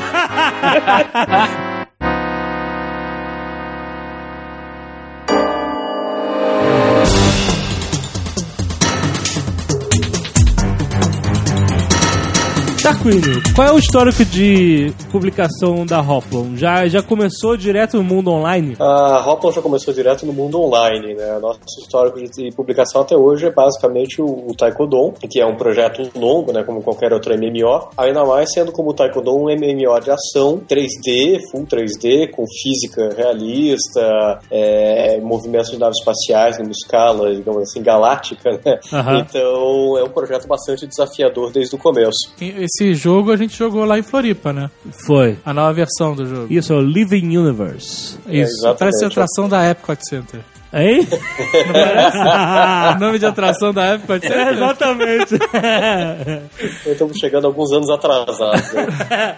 Mas é ah, legal que a- as naves têm inércia, né? As naves têm Isso, inércia. isso. Você pilota a sua própria nave, ela tem, ela tem inércia, a inércia varia de acordo com o tamanho, categoria da nave. E por enquanto a gente tá falando dos caças, né? A hora que a gente começar mais pra frente nas expansões a colocar as naves médias e grandes, aí você vai ter naves cada vez mais. é, cada vez com mais inércia. Então, eu, eu que já joguei EVE Online, eu reconheci bastante coisa. Assim, um gameplay similar. Você sair de uma base, fazer uma missão, pegar um negócio, voltar, vender, entrar no, num portal no Stargate, ir pra outra área, etc. Mas o EVE é muito paradão e, e o, e o Taekwondo eu achei bem, bem mais ação, né? bem mais divertido. Como é que vocês eh, planejam expandir esse universo do Taekwondo? Você, eu vou poder só jogar com caças ou vou poder pegar um cargueiro sinistro, Sair minerando e só fazer isso, não entrar em combate, por exemplo? Bom, a etapa atual a gente focou no combate de caças, né, num, num jogo bem ação mesmo, Aham. que é uma base importante para a gente para as expansões que vão vir no futuro. O Taekwondo tem um universo ficcional gigante, ele tem a gente tem muito trabalho aí desenvolvido e a ideia é que mais para frente a gente reintroduza as naves médias, cargueiros especialmente, naves especializadas em mineração, algumas naves patrulha militar e os, os próprios bombardeiros, né, que o pessoal gostava muito, vão voltar aí nas na, na expansão e mais para frente a gente chegue no até mesmo nas belonaves que a gente nunca chegou a pôr na mão do jogador, um dia vão estar na mão do jogador mesmo que vai poder ser não o piloto de uma nave de, de combate, mas o comandante de uma nave, uma super nave, uma mega nave de combate que vai servir de base móvel para um grupo de jogadores de ação. Aham. Então a ideia é a gente, ao longo do ano que vem, preparar e produzir essa- essas expansões todas. Vão trazer novas interfaces, novas maneiras de jogar, mais focadas nesse jogador de RTS, né? Aham, ah, interessante. Tá? Mas por enquanto é ação, ação, ação. É, é você pegar a sua nave, passar fogo em todo mundo, brincar de, de Battlefield praticamente. Uma coisa interessante, é jogo gratuito, né? O jogo é free to play, ele é, ele é gratuito, né? É a nova versão, a gente tá falando do Doom, né? Daquele clássico que era o shareware. O free to play é, de certa forma, o novo shareware. Você pega, joga, joga de graça, não é uma versão tripada, né? Você joga à vontade. Você quer dizer que não tem nenhuma limitação em comparação a alguém que estivesse pagando, por exemplo? Exatamente, quer dizer, a, a limitação que você vai ter é, em boa parte, o fato de que quem não tem tanto tempo assim para dedicar ao jogo e quer poder aproveitar mais, quer poder ter, um, ter uma, uma, uma ação mais intensa, quer poder subir de experiência não mais rápido, né, mas digamos assim, com menos riscos, poder ter acesso a uma arma melhor, sem ter que ficar procurando por ela, sem ter que ficar minerando asteroides, vai ter opções que ele pode pagar Ah, tá. até para poder acompanhar os, os colegas, né, os amigos que jogam com mais frequência, que tem mais tempo para dedicar e tudo mais. Conta como é que foram os bastidores, cara. Se você começou do zero, papel em branco, eh, qual, era o tamanho da sua equipe? Eh, quem fazia o quê? Como é que funciona? Como é que é uma equipe de desenvolvimento de, de um jogo como esse, como o Taekwondo? Com dinheiro ou sem dinheiro? As duas coisas. Começou com três, quatro apaixonados pelo assunto, né, na Aham. faculdade e tudo mais, mas é, a gente estava produzindo nessa época mais planilha e plano de negócio do que jogo, propriamente dito. Aham. É, mas aí depois que a gente conseguiu o investimento, finalmente, assinamos o, contra- o acordo de investimento no início de 2004, a equipe saltou para 20, 25 pessoas, mais ou menos, Aham. e tem crescido desde então. Hoje a Hopton tem, entre estúdio, a área de publicação, é, 105 pessoas trabalhando aqui em Florianópolis. Caramba! Caramba. Que maneiro. Muito bom. É, dá, dá um trabalho insano para gerenciar essa moçada toda. É quase toda a população de Floripa. Quem você tem trabalhando diretamente no jogo? Você tem programadores, eles programam o que exatamente? Olha, a gente não sabia disso à época, né? São os bênçãos da ignorância. É. Mas é, MMO tem das equipes mais completas, e pra gente que ainda publica o MMO aqui no Brasil, das- é, realmente não, acho que dificilmente uma equipe pode ser mais completa e multidisciplinar do que a gente tem. Então a gente tem programador, programador que faz desde script em cima da engine 3D, parte Aham. de, de- comunicação de dados entre cliente e servidor, a parte de servidor, a parte de base de dados, persistência, sistema de máquina de estado de som, fe- efeitos visuais no game, eh, partículas, render, shader, o diabo, tá? E qual, Tem- qual é o perfil dessa galera? Quem, quem, que de profissional você procura pra ocupar um espaço desse na empresa? tá pensando em pedir emprego, é isso? Não, rapaz, o programa é sobre a profissão de desenvolvedor de game, rapaz. O cara, o cara que tá ouvindo tá interessado. Porra, cara. aconteceu alguma coisa com, com o Jovem Nerd que eu não tô sabendo? discretamente manda currículo para cv.hoplon.com que o nosso pessoal de RH vai dar uma toda atenção. é CV de currículo vitae. Muito obrigado. Todo carinho. Não, a gente tem uma galera é, são, são brasileiros, tá? De todas as partes do Brasil, praticamente. O que a gente mais busca, é, além de uma, de uma formação básica, é realmente competência em saber fazer a sua parte. Aham. A gente não tem exatamente cursos já bem estabelecidos de game no Brasil, estão começando a aparecer, tem alguns, tem alguns já com mais tempo, que já estão formando bons profissionais, mas ainda, ainda é novidade. Então a Hopla, como já é uma empresa mais antiga, né, a gente está aí nesse projeto desde 2004, a gente tem jeito que, gente que veio de todos os caminhos, a gente tem muita gente de TI, por causa da parte de servidor, por causa da parte de comunicação, Mas aí, por exemplo, você tem designers, você tem ilustradores, modeladores 3D, esse tipo de. Essa galera, né? A gente tem game designers, a gente tem level designer, a gente tem dese- desenhista, né, artista conceitual, Aham. é, que segue a direção de arte, faz o desenho a lápis, que a gente escaneia, coloriza no computador, vai para o modelador 3D, que modela, Aham. depois texturiza. A gente tem o pessoal de áudio, engenheiro de som, compositor, sound designer, enfim, é o pessoal de que escreve as missões e faz todos os negócios. Todo o pessoal de universo ficcional, roteirista, editor, direção visual de produto. Justamente você chegou num ponto. Eu vejo cada vez mais cursos de game design. Desenvolvimento de game é uma das coisas que a gente vê com mais frequência. Mas existe faculdade disso, assim? Tem, agora tem, cara. Tem mesmo? Tem. Existe. Tem, tem, tem, várias, tem boas no Brasil já. E como eu te disse, é um negócio multidisciplinar e um erro muito frequente, tanto de quem está criando um novo, um novo curso, quanto quem está procurando um curso de game, é o que eu chamo do efeito Leonardo da Vinci. Aham. É você tentar formar um cara que ele é engenheiro, desenhista, escritor, pintor, é, escritor, quer dizer, o cara vai programar, vai modelar 3D, vai fazer o, vai fazer o, a- vai fazer o, o desenho conceitual, vai escrever a história, vai fazer o projeto do game. Isso aí, Leonardo da Vinci, quantos teve na história da humanidade? É, é exatamente esse ponto que eu queria chegar. É um mercado tão multidisciplinar, tem profissionais de, de backgrounds tão diferentes, que será que uma faculdade dessa tá que vai ensinar só um pouquinho de cada coisa? Você não vai procurar um designer na faculdade de design, um programador na faculdade de ciência da computação, etc, entendeu? Faculdade de game design não tá tentando ensinar Leonardo da Vinci, quando na verdade você, que é o empresário, tá procurando o cara que é fera nisso e naquilo só. Cara, se for uma faculdade de game design mesmo, funcionaria. Mas são raras, entendeu? O game designer, o projetista do game em si, o cara que faz as regras, desenvolve o mundo, cria todos os elementos, etc., ele é como diretor de cinema. Ele tem que entender de fotografia, ele tem Aham. que entender de contar história, ele tem que entender de teatro, ele tem que entender de um monte de coisa. Não precisa ser tão profundamente assim, a ponto de poder substituir qualquer um desses profissionais, mas ele tem que saber como é que vai sair o todo. Ele é um profissional em o que que diverte as pessoas. Aham, aham. Isso claro, muitas vezes é eclético, tá? Sim, É, sim. O cara não tem necessariamente uma formação. Tem poucas universidades do mundo que são boas nisso. Aham. No geral, o melhor é o cara procurar um curso especializado na área que interessa a ele. Lógico. Ele é um bom artista? Vai procurar um curso de design gráfico, vai procurar um curso de modelagem 3D, vai procurar um curso de arte em game se conseguir encontrar.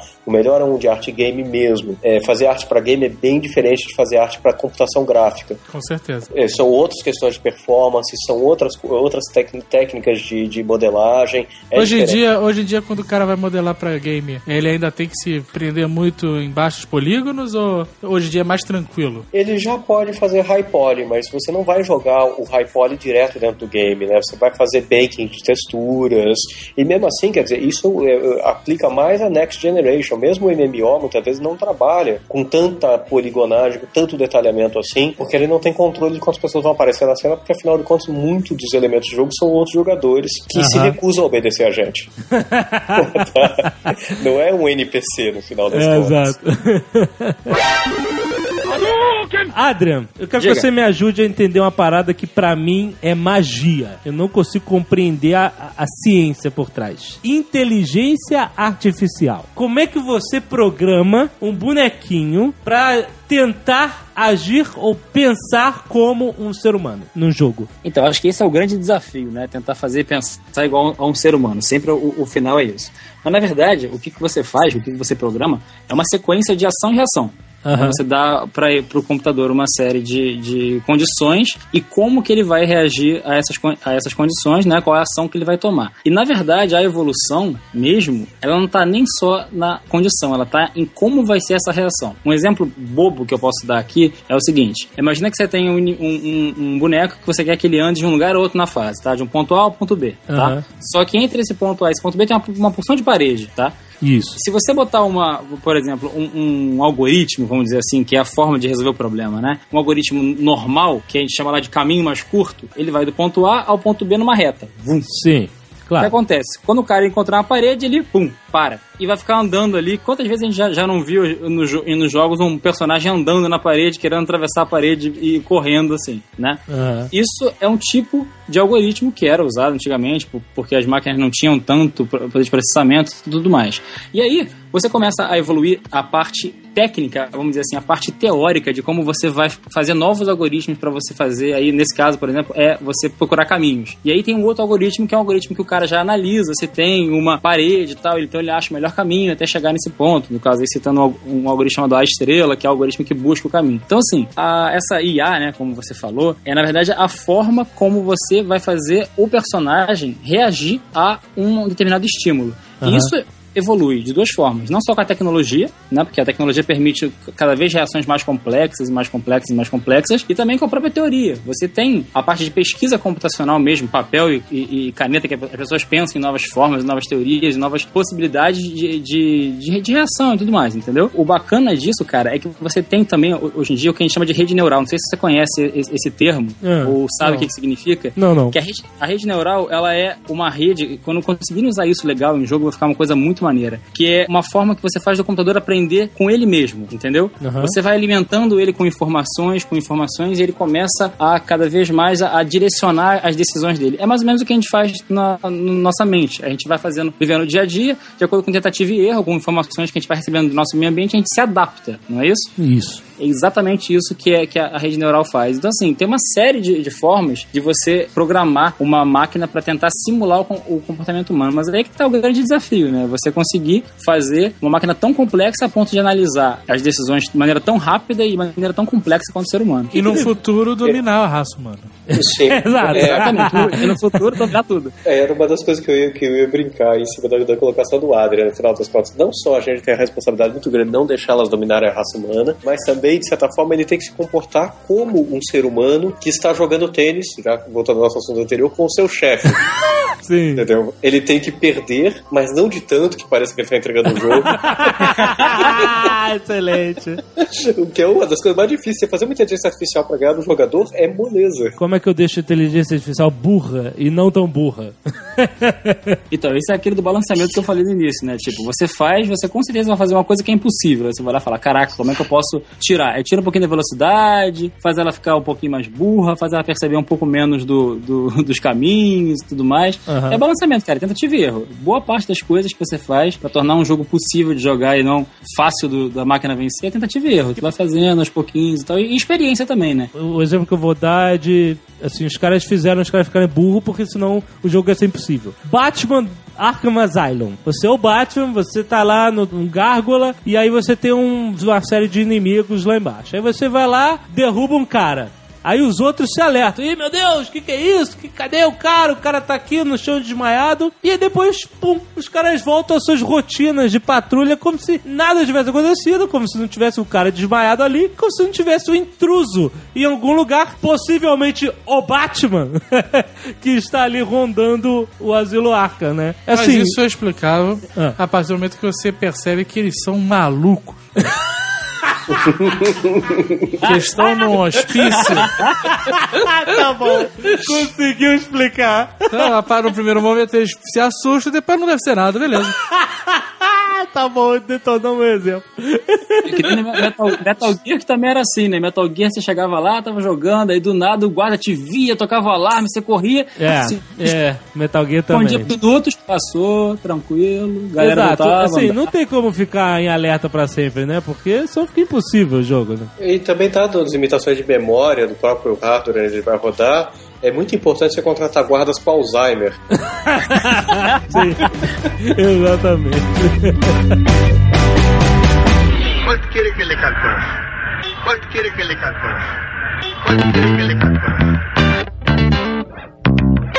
O Adri uma vez me contou que existe uma, uma série de oportunidades para desenvolvedores que a gente não tem nem noção que são editais públicos, certo? Exatamente. Como é que funciona isso, cara? Cara, é o seguinte, é, o governo ele tem uma, uma linha de coisa que ele chama de fomento, né? Você tem o dinheiro do governo lá, é, é, assim, a, a origem do dinheiro geralmente são, são verbas que vêm de diversos fundos, apreensões e tal, e eles têm que dar algum destino para isso, não pode ser um destino, vamos dizer, do próprio governo. Então eles têm que fazer isso de alguma forma, eles criam uma série de concorrências públicas, editais. Aham. Esses editais, cara, eles servem para financiar um um maior tipo, uma grande quantidade, uma maior gama de, de projetos possíveis. Tá? Tem o CNPq, né, que é o Centro Nacional de, Pes- de- de Pesquisas e tal. E tem uma série, agora começou, na verdade, a ter uma série de editais que tem como seus objetivos de financiamento projetos de audiovisual e até especificamente jogos. Porque no Brasil tem aquele erro comum das pessoas acharem que, ah, cinema e jogo é a mesma coisa. Então acabava caindo sempre na mesma, na mesma sacola lá, aí o que financiava cinema financiava jogo e tal. Hum. E isso dava uma concorrência meio desleal, porque a indústria de cinema no Brasil, ela, ela é mais madura do que a indústria de, de, de games, né? Tem mais experiência e tal, então as pessoas conseguiam escrever projetos melhores e tal. Mas agora isso começou a mudar um pouco, começou a, ter editais específicos para audiovisual, com foco em game, ou com foco em, em cinema, ou com foco em teatro e tal, entendeu? Então assim, como é que funciona basicamente um edital? Você tem uma proposta do governo que tem assim, ah, você pode fazer um projeto com até tantos mil reais, com até tais e tais e tais rubricas que eles chamam, que a rubrica é o que é com o que você pode gastar o dinheiro. Então você tem uma série de regras, é bem amarradinho, você não é aquela, não é uma coisa bangu assim que você vai pega tudo e gasta dinheiro como você quiser, é um dinheiro público, então você tem que prestar conta. Mas você, Que, aliás, ba- basicamente, eles te dão dinheiro pra você desenvolver um jogo. Exatamente. Até o- outro ponto importante falar é que tem dois tipos principais de, de editais que são interessantes para quem está começando, tá? Tem o edital de fundo perdido e o de juro zero. O fundo perdido é aquele que você recebe o dinheiro e não precisa devolver. Eles te dão o dinheiro, você desenvolve o que tem que fazer, você mostra o que você fez, tem que mostrar o que você fez, senão você se ferra muito. Não, mas tem que ser uma parada decente, né? Não é Não, pegar o dinheiro cara, e sumir. Exatamente. Exatamente. Você tem que pegar, você tem que mostrar, tem prestação de contas, é um negócio muito sério. Você fica com o nome mais sujo do que qualquer coisa se você não fizer. entendeu? É pau de galinheiro mesmo. Exatamente. Se você gastar tudo em mariola, como se diz no Rio de Janeiro. É, tá louco. E também tem o juro zero, que é quando você tá, num- por exemplo, uma empresa que já está mais estabelecida e você sabe como você vai retornar esse dinheiro, Ah. você, só que você não tem o dinheiro, o, o- o montante naquela hora, você pega esse dinheiro pelo, pelo edital, fazendo a concorrência e tal, e você devolve ele, só que sem pagar nada a mais por isso, entendeu? É quase que um empréstimo de pai, assim, entendeu? Aham. Você dá e tal. Então, assim, mas no caso, pra quem tá começando, o mais legal mesmo é o fundo perdido, que é o que você pega e você, e você não precisa não precisa devolver esse dinheiro. Precisa E como é que o cara que quer. Onde é que você procura isso? Onde é que você acha esses editais, cara? Cara, tem uma série de, de entidades aí do governo que tratam com isso. Tem a, a Secretaria de Cultura do Estado do Rio, que, pô, é bem famosa. Eu mesmo ganhei um edital na Secretaria de Cultura, até que me permitiu fazer o meu, o meu jogo de Xbox que a gente tá desenvolvendo. Aham. Foi um edital que eu ganhei lá. Tem a FAPERJ, tem o CNPq. Ah, mas aí você tem que ir nos sites de cada Exatamente. instituição e Isso, catar. isso, é isso. isso. Tem, que, tem que cavar. Isso, mas é bem fácil você achar. Lá tem assim, linhas de fomento, aí tem lá tudo mais e tal. Se você for um pouquinho criativo, eh, você consegue colocar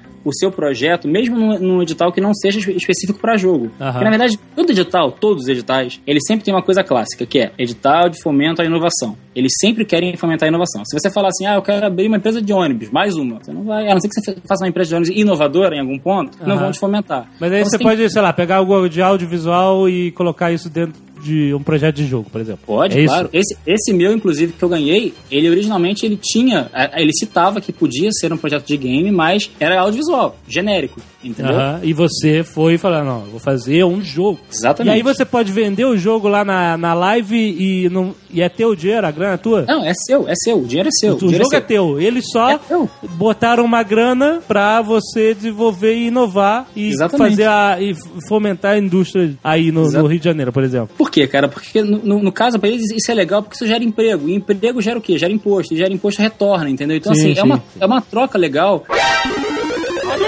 Futuro dos games no Brasil. Cara, olha só, eu acho o seguinte: eu acho que o brasileiro tem um potencial muito grande para desenvolver jogo e jogo de qualidade.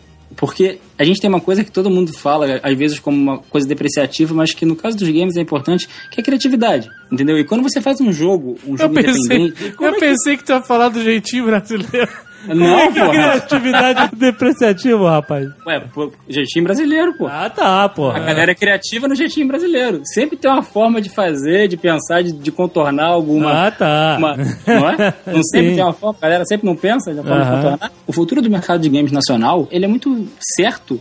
Porque a galera tá começando agora a perceber que você não precisa ter muito dinheiro para fazer. E agora eu acho que é um momento muito propício, porque você, como eu falei no início, você tem essa, essa- essas formas de você chegar na venda, no, no, no- no seu consumidor, muito rápido. Entendeu? O problema só é não ser megalomaníaco. Você tem que começar pequeno. Você não vai conseguir, no fundo de uma garagem, de uma hora para outra, fazer um jogo enorme. O Tarquini pode dizer bem, ele demorou um tempão para conseguir ter essa infraestrutura que ele tem, entendeu? Que é um jogo que, pelo que eu já, já sei do Taekwondo, tá querendo competir como um jogo tri- AAA. E tem a qualidade para isso. Mas as pessoas não podem achar que vão conseguir isso de uma hora para outra no fundo da garagem. Tem que começar aos pouquinhos. E, Só pra cara, quantificar, Adriano, se você me permitir, Ah. quatro Uhum. anos procurando investimento, seis anos desenvolvendo. Olha aí. Pois Bonito. é, aí, 10 anos de história pra conseguir produzir alguma coisa com qualidade, entendeu? E, pô, isso é muito E ter conseguido é muito importante. É uma prova de que é possível, entendeu? Então, assim, eu acho que, é, que é- ninguém pode começar a pensar que vai fazer um jogo AAA na, na, na, na garagem, porque vai Qual é o ser. jogo vai ser- AAA? o AAA é aquele jogo de top de qualidade, entendeu? Ah. é o Jovem cinema- Nerd você conhece Triple X. Tá ótimo. Que também é um top de qualidade. Agora a gente tá nesse momento propício de que você pode, qualquer um, fazer um jogo simples. Pô, você vê, um, um jogo super tranquilo que vendeu pra caramba aí no iPhone é o famoso Angry Birds. É um jogo Aham. baseado em física. Qualquer pessoa, cara, eu digo qualquer pessoa no Brasil poderia ter pego o seu kit de desenvolvimento do iPhone, ter feito aquele jogo e hoje em dia estaria milionário, entendeu? Aham. Então, Aham. assim, eu acho que se as pessoas tiverem a, a, a noção de que a gente pode fazer e você conseguir faz, fazer um jogo pensando, cara, eu tenho que fazer um jogo que vai divertir, eu tenho que fazer um jogo que a pessoa vai querer jogar de novo. E, e eu não tenho dinheiro pra fazer isso. Então, onde que eu tiro o dinheiro? Ou você faz uma coisa simples e vai galgando passo a passo, lentamente e tal, e, ou então tenta um edital. Não é fácil conseguir um edital, eu te digo, eu já, já tentei um monte, até hoje só ganhei dois, tá? Um pra esse jogo de Xbox que a gente tá fazendo, que, que é o Guardião, que já até colocou já o demo dele no SB Games, que a gente teve stand lá, que vocês foram lá participar do, do campeonato de Taekwondo. O público tá, tá carente disso. Você vê uma coisa legal feita no Brasil, as pessoas elogiam. Eu já vi várias pessoas elogiando, pô, Taekwondo, pô, vi uma foto, eu nem sabia que era um jogo brasileiro e tal, entendeu? Ah. As pessoas falam isso, e isso é muito bacana você ter esse feedback. Lá no stand da Ira também, o pessoal olhou assim, passava, olhava, ah, que jogo é esse? Jogo da live? Eu falei, tá, é, vai ser um jogo da live um dia, a gente tá desenvolvendo. Pô, vocês que fizeram, que bacana e tal. Muitas pessoas paravam no stand porque eu falava, pô, foi a gente que fez, entendeu? Aham, Então, assim, aham. na verdade, o que inicialmente parecia como aquela coisa do preconceito do jogo brasileiro tem mais a ver com a qualidade do que as pessoas fazem do que pelo fato de ser brasileiro ou não. Se você faz uma coisa com qualidade e as pessoas veem que é brasileiro, o pessoal tem orgulho, entendeu? Claro, pô. Eu já vi vários. Isso é muito. Mas é é engraçado que as pessoas pensam assim: ah, jogo brasileiro e tal, tem muito preconceito, é que nem filme brasileiro. Cara, Tropa de Elite tá aí pra provar que se você fizer um filme com uma qualidade legal mesmo, você não precisa ter efeito especial, você só precisa ter um filme bom e faz um Exato. sucesso absurdo, entendeu? Uma, his- uma história bem contada, né? O que você não pode é contar que o pessoal vai dizer assim, não, eles vão entender que porque eu sou brasileiro, eu passei por É, dificuldade, isso não exatamente, É, existe. claro. Exatamente. Não Exatamente. existe. Esquece isso, esquece isso. Você não Tem pode que- tem- menosprezar nunca, entendeu? Falar, ah, não, Exatamente. eu vou, vou Exatamente. fazer só o que dá pra fazer, eu vou fazer esse pouquinho aqui, entendeu? Não, cara, faz com a cabeça global. Você tem que fazer com a cabeça global sempre. Você tem que pensar, pô, esse jogo aqui eu vou fazer, não é pra vender no Brasil, não. É pra vender no mundo inteiro. Então todo mundo vai olhar o meu jogo e tem que falar assim, pô, isso aqui é bom, entendeu? Até porque o brasileiro joga jogo do mundo inteiro, né? A Exatamente. referência que ele tem é global. Exatamente. Aham. Acho que o mundo inteiro tem que ser assim. Alguém que faz um jogo em qualquer parte do mundo tem que fazer um jogo pensando que é global. Porque a App Store, por exemplo, não é só do Brasil. Tem App Store É do claro. mundo. Quer dizer, tem a App Store brasileira, que é um lixo, mas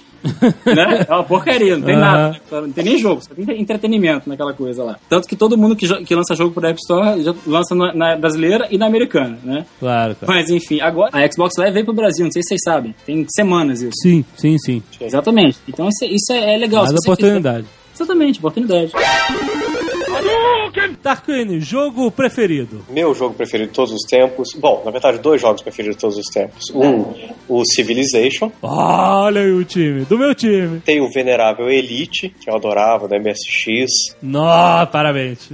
Esse Tudo esse aí então, o pessoal vai ter que MSX. coçar muita cabeça e procurar muita referência na internet pra encontrar. Mas enfim, vão ver que ali, entendeu? No final das contas, por que, que eu gosto tanto do Taekwondo? É esse sonho de fazer um Elite multiplayer que tem a parte interior da estação, que tem um monte de coisa e tudo mais. Então, de qualquer maneira, quer dizer, aproveitando fazer aquele merchan básico, o jogo hors concurso pra mim é o Taekwondo. Olha, claro. Vamos estar em Closed Beta ainda no dia 3 de dezembro, mas as inscrições é só ir pro site né, do taekwondon.com.br, taekwondo é com K. Você se inscreve e a gente vai chamando as pessoas à medida que o Closed vai, vai crescendo. Vamos chamando novos usuários, vamos chamando mais gente. Eu convido seus Excelente. amigos, chame a sua vizinha, avise o seu pug, se você tiver um, entendeu? e esteja no Taekwondo. Excelente. Muito bom. Adrian, teu jogo preferido? Cara, na moral, Diablo 2. Gosto muito. Porra, Gosto olha. muito de- clique, clique, clique, clique, Cara, clique. você não, você não gosta, não?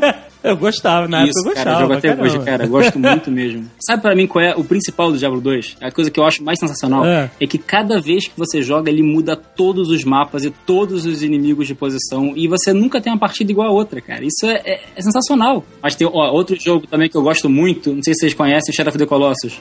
Lógico, cara. Ah, não, lá vai o eu Azaghal. sabia. Puta que pariu, fudeu. Foi- Nunca, nunca me enganou. Por que, que você foi falar? Por que, cara? O que, que foi? Qual o problema Eu do absurdo. Eu acho esse jogo, cara, um absurdo, cara. Por que, cara? Olha só, os colossos estavam lá, tranquilões, dormindo.